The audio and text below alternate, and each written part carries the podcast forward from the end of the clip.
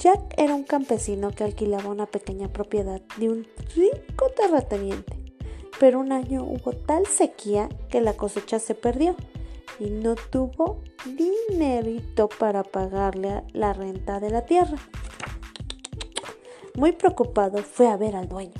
Le explicó que sus únicos ingresos provenían de lo que cultivaba y al haber perdido todo no tenía cómo pagarle hasta la siguiente cosecha.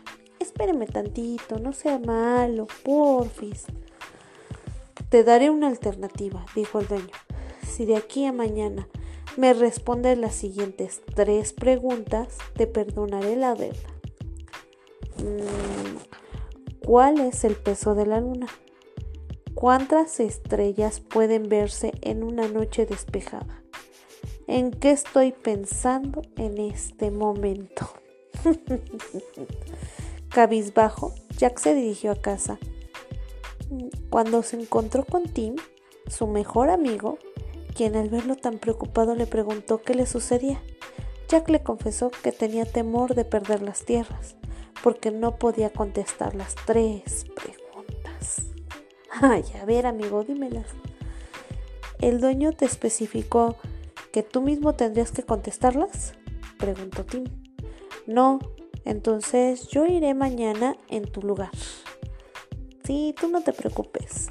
Al día siguiente, cuando Tim se presentó, el dueño le dijo, yo pensaba que vendría el mismo Jack, pero acepto tu intervención. Dime, ¿cuánto pesa la luna? Mm, ni una arroba, más ni una arroba menos, que cuatro cuartos de peso total de su peso. Sorprendido por lo ingenioso de la evasiva respuesta, el terrateniente le dio por buena la respuesta y le planteó la segunda pregunta. ¿Cuántas estrellas pueden verse en el cielo en una noche despejada?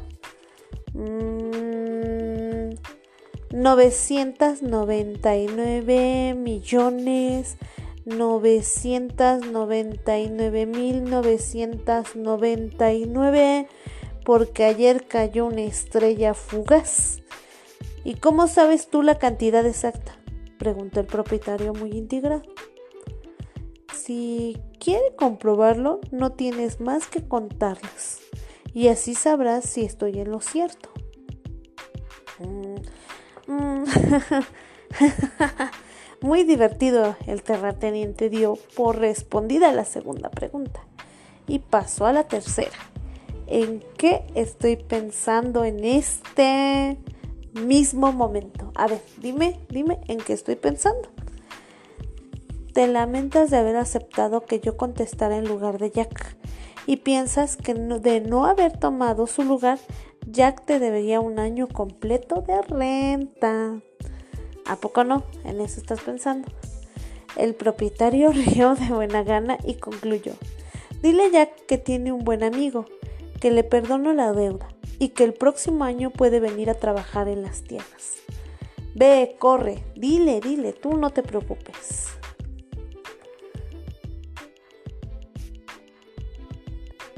Y así es como Jack. Y así es como Jack se quedó con las tierras.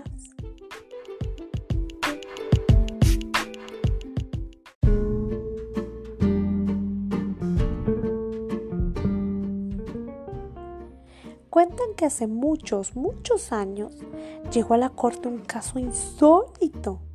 Un rico posadero acusaba a un pobre estudiante de robarle el olor de sus guisados. ¿Cómo? Cuando el juez inició la sesión, pidió al posadero que explicara cómo se efectuaba ese robo. El hombre se levantó y dijo, yo soy dueño de una posada. Para complacer a mis huéspedes puse una taberna en la planta baja.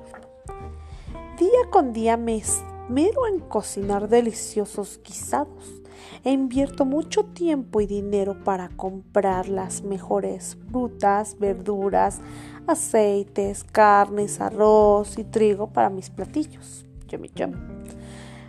Todos los días, al mediodía, este estudiante se pasea frente a la puerta de mi taberna y aspira el olor de mis guisos sin pagarme ni una sola moneda. Mm, ¿Es cierto lo que cuenta el posadero? preguntó el juez al joven. Sí, contestó. Yo soy un pobre estudiante. Apenas me alcanza el dinero para pagar la renta del cuarto donde vivo. Es más, ni siquiera puedo permitirme comprar un solo libro para la escuela. Y a las dos de la tarde, cuando el estómago me duele de hambre, me paseo frente a la puerta de la taberna del posadero y aspiro profundamente el maravilloso olor de sus platillos y con eso engaño a mi estomaguito. El juez lo miró muy pensativo. Sí, miró muy pensativo al estudiante. ¿Tienes algunas monedas? El muchacho rascándose el bolsillo del roído pantalón encontró tres monedas y se las entregó. Uy, entonces el juez se acercó al posadero.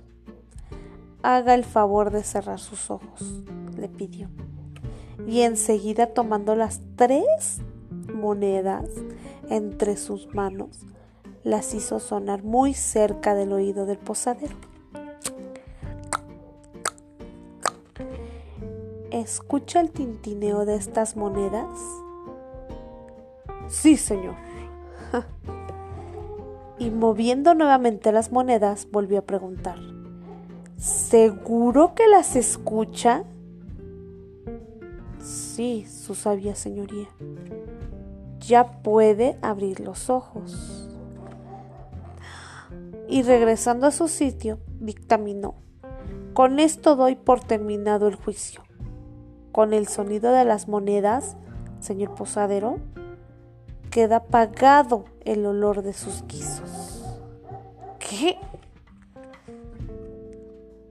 Sí, con el sonido de sus propias monedas.